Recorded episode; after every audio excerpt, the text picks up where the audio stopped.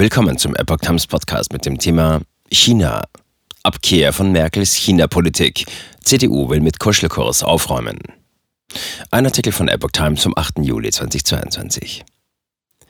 Die CDU will angesichts zunehmender Sicherheitsbedenken ihren China-Kurs neu ausrichten. Kurzfristig geht es darum, eine stärkere Abhängigkeit insbesondere im Bereich der Energieversorgung zu verhindern.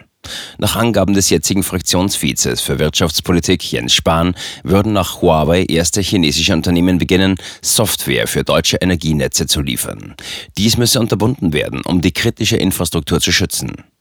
Am Mittwoch, 6. Juli, fand dazu die Auftaktsitzung einer neu aufgestellten China-Arbeitsgruppe innerhalb der CDU-Bundestagsfraktion statt. Geleitet wird sie von Spahn selbst und dem für Außen- und Sicherheitspolitik zuständigen stellvertretenden Fraktionsvorsitzenden Johann Wadefuhl.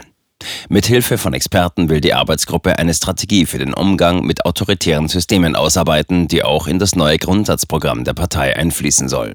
Wir müssen gegenüber China souveräner werden. Das hat sich auch in der Pandemie gezeigt, sagte Spahn gegenüber dem Handelsblatt und forderte einen nationalen wie europäischen Konsens zur China-Politik.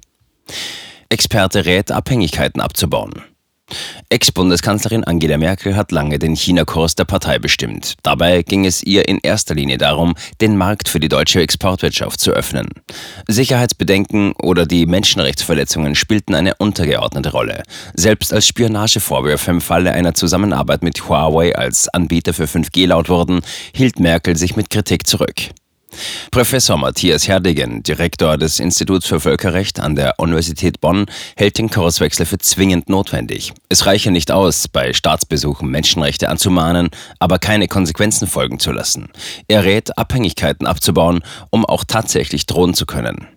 Herdegen empfiehlt zudem, zwischen nach innen gerichteten autoritären Regimen und Systemen zu unterscheiden, die nach außen gerichtet latent aggressiv sind. China stelle entgegen vieler anderer Länder auch nach außen eine Bedrohung dar. Entsprechend müsse auch die Entwicklungspolitik künftig strategisch erfolgen. Als Beispiel nannte er eine Abstimmung bei der UN-Vollversammlung, bei der es darum ging, Russland wegen des Angriffskriegs gegen die Ukraine zu verurteilen.